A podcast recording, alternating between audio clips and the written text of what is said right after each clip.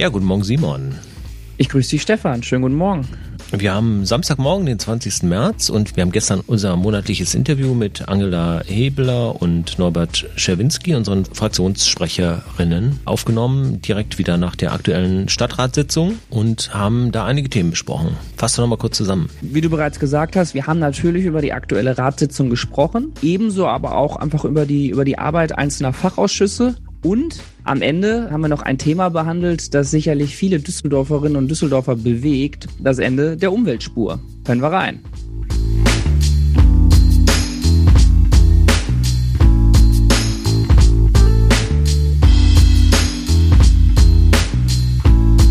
Ja, heute sprechen wir nochmal über die Düsseldorfer Kommunalpolitik und zwar ziemlich genau über die letzte Ratssitzung sowie viele Themen, die auch drumherum passiert sind und wichtig sind. Und in diesem Sinne, herzlich willkommen an Angela Hebeler und Norbert Schewinski. Schön, dass ihr da seid. Ja, schön wieder da zu sein. Ja, hallo. Ja, hallo auch von mir. Wir haben äh, doch einige Themen, habe ich im Vorfeld jetzt ja schon von euch gehört, über die wir heute sprechen. Der Nachrichtenzuschauer meint ja, es gibt im Moment nur das Thema Corona, aber auch wir fangen damit an. Wir haben jetzt gerade heute aktuell, wir nehmen auf am Freitag, dem 19.03., eine Inzidenz von knapp über 60 und das war wahrscheinlich auch Thema bei euch gestern. Ja, vielleicht vorab. Diesmal wurde für alle Teilnehmenden an der Ratssitzung ein kostenloser Selbsttest angeboten. Dementsprechend haben wir uns auch alle früher im Kongresszentrum der Messe eingefunden und uns testen lassen. Meines Wissens äh, gab es kein positives Testergebnis, sodass alle teilnehmen konnten. Sonst hätten sie sich sofort in Quarantäne begeben müssen und dann PCR-Test äh, nachlegen müssen um das zu verifizieren. Die Selbsttests, äh, Schnelltests weiß man ja nicht so genau, ne? wie, wie die Trefferquote ist. Dann begann die Ratssitzung mit äh, eben Aktuelles zu Corona. Der Stadtdirektor Burkhard Hinsche hat vorgetragen und er hat die Gelegenheit genutzt, auf ein Jahr Corona zurückzublicken. In nackten Zahlen heißt das 18.018 Infizierte in Düsseldorf im Laufe des letzten Jahres und leider 302 Tote. Dann ging er zum aktuellen über. Da sind ja vor allen Dingen die Impfungen, seitdem sie gestartet sind, Anfang Februar äh, jeden Tag in der Presse weil nicht genug äh, Impfstoff da ist, beziehungsweise weil ja äh, jetzt in der letzten Woche es äh, zu AstraZeneca äh, rauf und runter ging. Im Laufe der Ratssitzung erreichte uns dann noch die Meldung, äh, dass der jetzt wieder zugelassen ist. Das heißt, die Impfungen werden auch in äh, Düsseldorf wieder aufgenommen werden. Aber möglicherweise müssen die Menschen, die sich impfen lassen, eine andere Erklärung unterschreiben, weil das äh, mit der Thrombosegefahr ja noch nicht, also kann man ja wahrscheinlich auch nicht hundertprozentig ausschließen. Also diese neue Erklärung muss die Verwaltung dann auch erstmal vorbereiten. Dann gab es ein Chart, das eingeblendet wurde. Die Stadtverwaltung hat sich nämlich die Mühe gemacht, was die verimpfte Menge angeht, mal einen Städtevergleich darzustellen, hat 26 äh, NRW-Städte und Kreise zum Vergleich herangezogen. Das ist natürlich alles auch äh, im Verhältnis äh, zu sehen, aber äh, man kann sagen, in Düsseldorf ist schon gut geimpft worden. Und es gab dann im Verlauf der Ratssitzung auch mehrere Anträge zum Thema. Kannst du uns da mal einzelne Beispiele nennen, was es da für Anträge gab? Also es gab einen Antrag, da wurde gefordert, dass in Düsseldorf härtere Maßnahmen ergriffen werden sollten. Und dann gab es einen konträr lautenden Antrag, der forderte, ähm, dass Düsseldorf, wenn die Inzidenz niedrig ist, doch stärker öffnen sollten.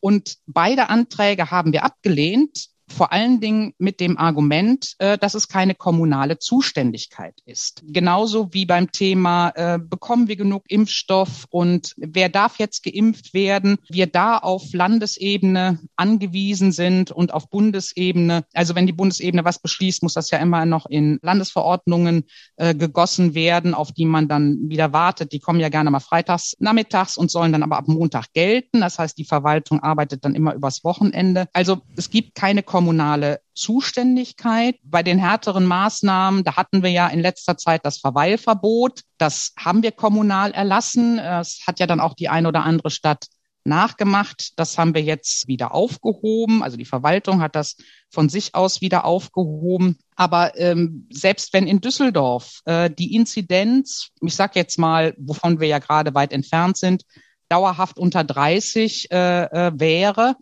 in den umliegenden Städten aber über 100, können wir in Düsseldorf eigentlich nicht die Restaurants öffnen, weil möglicherweise dann nicht nur Düsseldorferinnen und Düsseldorfer äh, dieses Angebot äh, nutzen wollen würden. Und äh, das macht keinen Sinn. Ich habe gestern im Stadtrat gesagt, keine Stadt ist eine Insel. Und die Verwaltung ist da auch ganz dabei zu sagen, wir gucken uns immer auch das Umland an, die umliegenden Städte. Und auch wenn viele im Homeoffice arbeiten, gibt es ja wahrscheinlich trotzdem auch noch viele Berufseinpendler im Moment. Ne? Also das ist ja auch für Düsseldorf charakteristisch. Ja, genau. Es tut allen gut, vor allen Dingen den Menschen selber, wenn sie sich zu ihrem Arbeitsplatz hinbegeben, dort aufhalten und dann den Feierabend wieder zu Hause verbringen, in ihrer Stadt, in ihrer Umgebung. Und wir hoffen natürlich, dass sich niemand im öffentlichen Personennahverkehr ansteckt, aber viele kommen ja nach wie vor auch mit dem Pkw. Ähm, das Auto, genau. Das wäre noch ein Antrag jetzt, äh, den ich gerne ähm, hier vorstellen wollen würde. Der war von SPD Volt.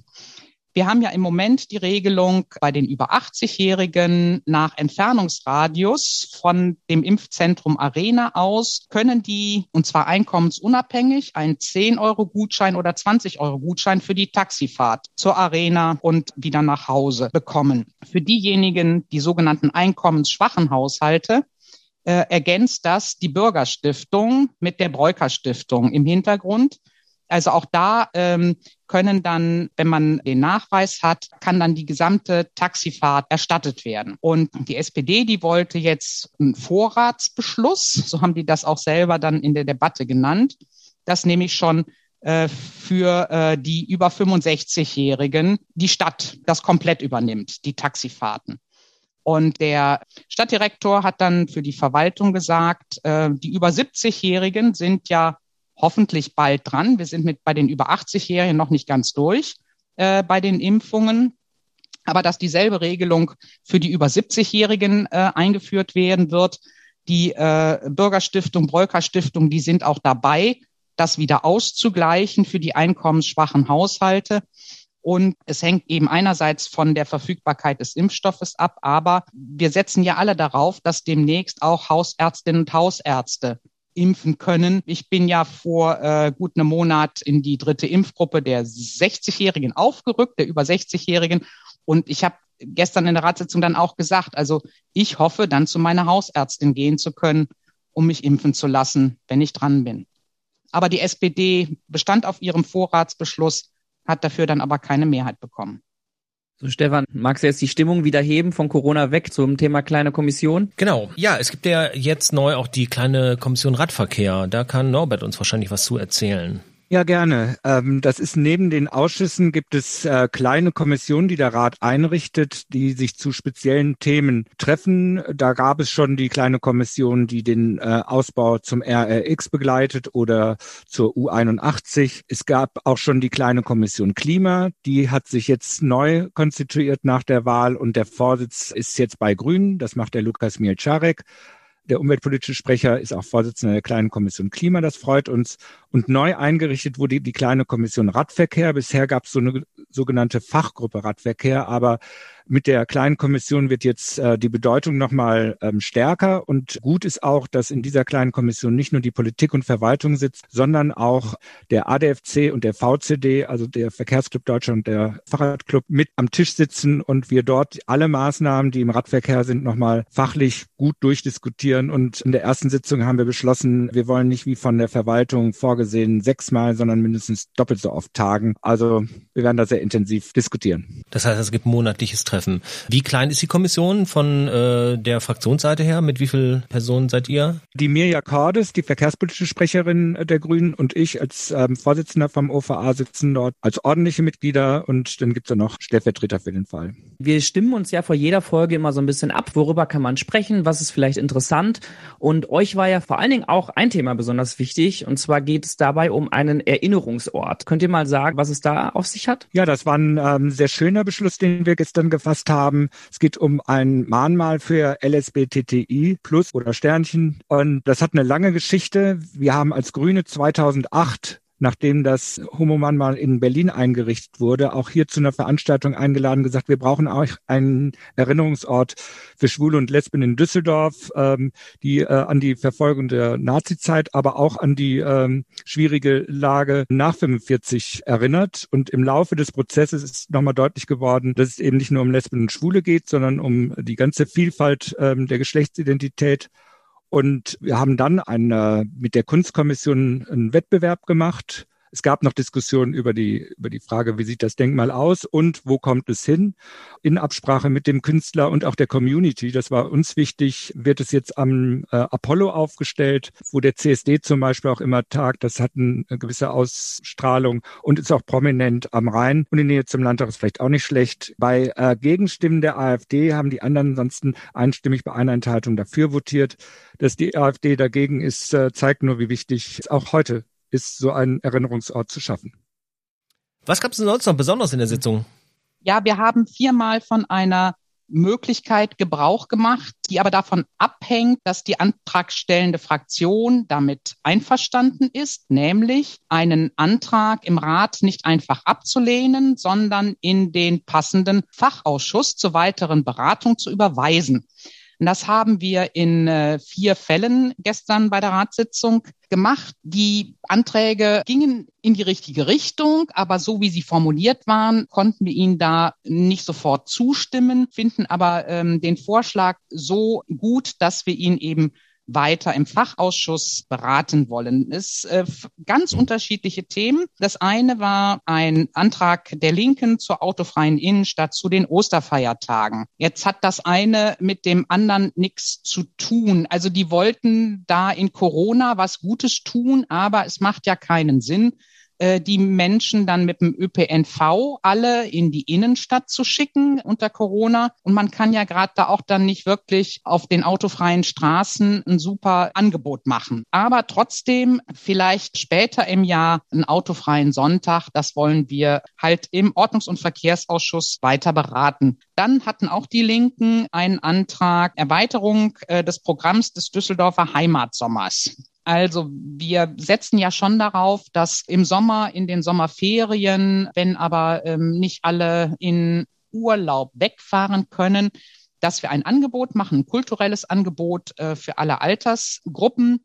Da äh, gibt es schon äh, Ideen und äh, die Linke wollte mehr davon. Dann haben wir gesagt, okay, dann lasst uns im Kulturausschuss darüber reden, was an mehr Düsseldorfer Heimatsommer möglich ist. Die äh, dritte Geschichte, das war der letzte Antrag von Partei Klima. Die wollten eine Ausbildungsinitiative für Fachkräfte im Bereich erneuerbare Energien. Wir haben ja mit dem Haushalt im äh, Februar die Bildung einer Umweltakademie auf den Weg gebracht. Und jetzt wollen wir eben im Ausschuss äh, für Umweltschutz ähm, halt diese Ausbildungsinitiative nochmal fachlich äh, bewerten und besprechen.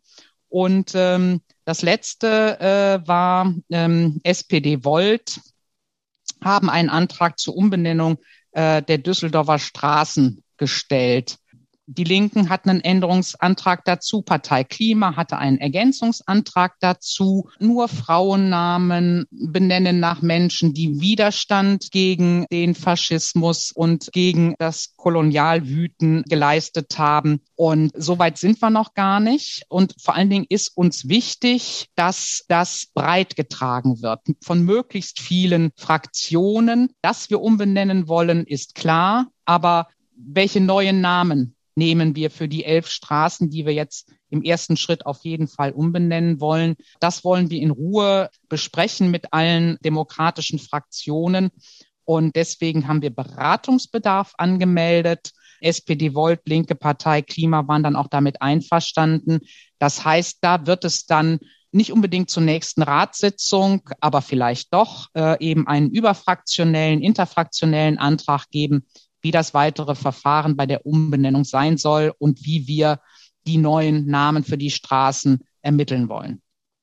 Die Idee der Straßenumbenennung ist ja nicht neu, die gibt's ja schon länger. Ja, ja, das haben wir ähm, schon mehrfach diskutiert und wir haben deshalb interfraktionell auch beauftragt, dass die Mahn- Gedenkstätte und das Stadtarchiv, dass man nach klaren Kriterien die Straßen quasi prüft, welche sind eigentlich aus wissenschaftlicher Sicht auch nach klaren Kriterien so, dass man sagen sollte, die Ehrung sollte man zurücknehmen. Da gibt es zwölf Vorschläge. Und ähm, jetzt war eben die Idee, dass diese, welche neuen Namen man findet. Aber es ist klar, dass es dafür eine äh, auch bei uns in der Kooperation Schwarz-Grün haben wir uns dazu bekannt, äh, dass das auf jeden Fall passieren soll. Aber gut ist, wenn wir das breit machen. Ja, ihr hattet ja gerade schon die, die Relevanz von Fachausschüssen deutlich gemacht. Insgesamt, um auch die Ratssitzung ein bisschen zu entzerren, sind ja auch gerade im Haupt- und Finanzausschuss zuletzt einige Entscheidungen getroffen worden. Könnt ihr uns dazu mal was sagen? Ja, das ist ein Weg, den wir jetzt in Corona genommen haben, zu sagen, wenn alles aus den Fachausschüssen zusammenkommt, ist es eigentlich im Haupt- und Finanzausschuss die letzte Beratung vor dem Rat. Und wir haben vorher abgefragt bei den Ratsleuten, ob man damit einverstanden ist, bestimmte Punkte dort abschließend zu beraten. Das war bei den Fällen, äh, die unstrittig sind, auch der Fall. Dadurch konnte die Ratssitzung entlastet werden. Eine sehr schöne Entscheidung, die wir dort getroffen haben, ist der Neubau der Feuerwache in Wersten. Nicht nur, dass die Neubau kriegen, sondern dass wir die Vorlage auch nochmal nach der Beratung im Bauausschuss deutlich verbessern konnten. Jetzt wird auch diese Feuerwache nach dem Cradle-to-Cradle-Prinzip, also sehr nachhaltig gebaut. Das ist etwas, wo man schön sehen kann, äh, es macht einen Unterschied. Cradle to Cradle, nochmal kurz für alle, die den Begriff noch nicht kennen, das ist so quasi das Vollrecycling oder die Möglichkeit, dass wirklich alles wiederverwertet oder kompostiert werden kann. Ja, das ist im Prinzip ähm, erstens, man weiß, was man verbaut. Das ist bei den meisten Bauten heute nämlich nicht der Fall. Und ähm, es entsteht kein Abfall, sondern es ist wiederverwertbar nach der Bauzeit, kann wieder auseinandergenommen werden. Ein Konsens gab es zur Airport City West unter dem Motto zusätzliche Waldflächen erhalten, Investitionen ermöglichen. Ja, das hat in den Zeitungen wurde das breit diskutiert, dass die Airport City, das ist das Gebiet, wo vorher früher mal die äh, englischen Kasernen waren, zu einem Bürostandort ausgebaut wurde und jetzt sozusagen das letzte Stück anstand als Bebauungsplan. Und wir hatten von Anfang an gesagt, das ist uns eigentlich, geht es zu viel Waldfläche verloren und hatten deshalb äh, darauf gedrängt, dass das geändert wird. Das ist ein sehr kompliziertes Verfahren. Es gibt auch schon Investoren, die bei den unstrittigen Grundstücken auf der Matte stehen. Ähm, wir wollen Investitionen nicht verhindern, aber trotzdem auch äh, Natur schützen. Und wir haben dann in äh, guten Gesprächen mit der CDU und dem Flughafen erreicht, dass die Pläne so nicht umgesetzt werden, sondern dass das Waldstück, was erhalten wird, nicht nur 25 Meter Tiefe, sondern 40 Meter Tiefe hat, also 15 Meter mehr auf einer Länge von 200 Metern.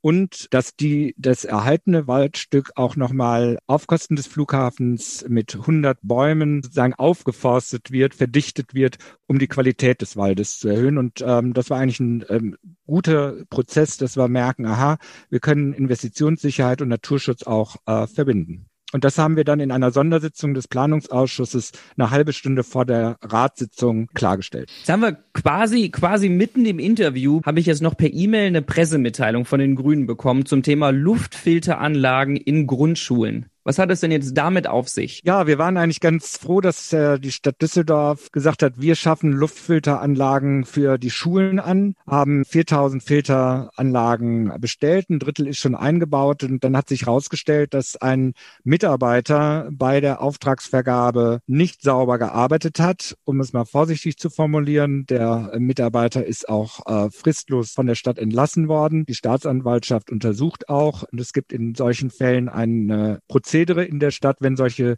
Verdachtsfälle kommen, wo man dann auch äh, nachguckt und sagt, äh, sind hier Verstöße gegen Compliance, liegen die vor? Und das ist in diesem Fall der Fall. Das ist schade, denn jetzt muss mit dem Einbau der Luftfilter, dies musste gestoppt werden, weil es jetzt bei der Vergabekammer liegt. Wir gucken einerseits natürlich die Aufklärung des, des Vergehens. Das ist aber nach der Darstellung, die wir gestern im Ältestenrat bekommen haben, auch gut. Die Mechanismen haben geklappt, das dann auch aufzudecken und zur Anzeige zu bringen. Aber das andere ist, wie kommen wir bei der Frage Luftfilter weiter, weil wir wollen halt schon auch einen guten zusätzlichen Schutz ermöglichen. Was ja an einem Podcast etwas gemein ist, ist ja, wir nehmen mal so ein Interview auf und dann ist es ja in der Welt. Und mit dem Norbert haben wir unser erstes Interview damals im September kurz nach den Kommunalwahlen aufgenommen.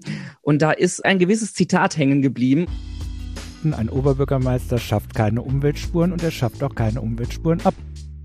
Jetzt haben wir aber alle zumindest in der, mindestens in der Presse ja gelesen, dass es jetzt das in Düsseldorf das Ende der Umweltspuren ansteht. Was kannst du uns denn dazu sagen? Ja, der Oberbürgermeister hat im Wahlkampf versprochen, das ist das Erste, was ich tue. Ich schaffe die Umweltspuren ab. Damals habe ich äh, im Wahlkampf schon gesagt, das machst du nicht, weil das kannst du nicht. Das geht nur nach Beschlüssen. Und so war es dann auch. Er hat vor Weihnachten verkündet, wie er sich das vorstellt. Wir haben die Vorlage im Ordnungs- und Verkehrsausschuss am 13. Januar gehabt. Zu dem Zeitpunkt hatten die Mitglieder der Grünen noch nicht darüber abgestimmt, ob wir die Kooperation mit der CDU eingehen. Wir haben dazu Vereinbarungen in der Kooperationsverhandlungen getroffen und danach haben wir gesagt, so, jetzt können wir auch darüber abstimmen, ob die Umweltspuren abgeschafft werden und wie. Und das ist dann äh, anschließend passiert. Von daher hat nicht der Oberbürgermeister, sondern wir Grüne mit der CDU haben ein Paket beschlossen, wo die Umweltspuren nicht einfach abgeschafft werden, sondern ersetzt werden. Und so wird auf der Prinz-Georg-Straße die Umweltspur zu einer Radspur, die auch Busse mit benutzen dürfen. Das ist besser, als es vorher war, weil da durften auch Elektroautos, Taxis ähm, mit auf dem Radweg fahren. Und wir haben auf der Merowinger Straße ähm, Tempo 30 in beide Richtungen eingeführt. Äh, da gab es die Umweltspuren nur auf der einen Seite. Das wird aus Radlersicht auch schon mal als ein Fortschritt gesehen. Und es kommt eine Protected Bike Lane auf der Merowinger Straße. Das ist auf jeden Fall gut. Bei der dritten Umweltspur ist es komplizierter, geht auch um Ampelanlagen und so. Aber wir haben immer darauf geachtet, dass für die Radfahrenden keine Verschlechterung, sondern eher Verbesserung rauskommt. Und zentral es geht um die Einhaltung der Grenzwerte und die Umweltspuren hatten eigentlich erst nach dem Auftreten von Corona die Werte gebracht. Die waren ansonsten nicht ausreichend, um äh, die Belastung auf den Straßen zu senken. Da gucken wir, dass es jetzt mit dem neuen Maßnahmenpaket besser hinkommt. Ja, in diesem Sinne, ja, vielen Dank wie immer für eure Zeit, für eure Informationsweitergabe und wir freuen uns auf das kommende Jahr weiterhin mit euch. Steht ja noch einiges an. Ja, die Ratsperiode hat jetzt richtig begonnen und wir freuen uns auf weitere Gespräche mit euch. Ja, ich mich auch. Sehr. Ja, immer wieder gerne.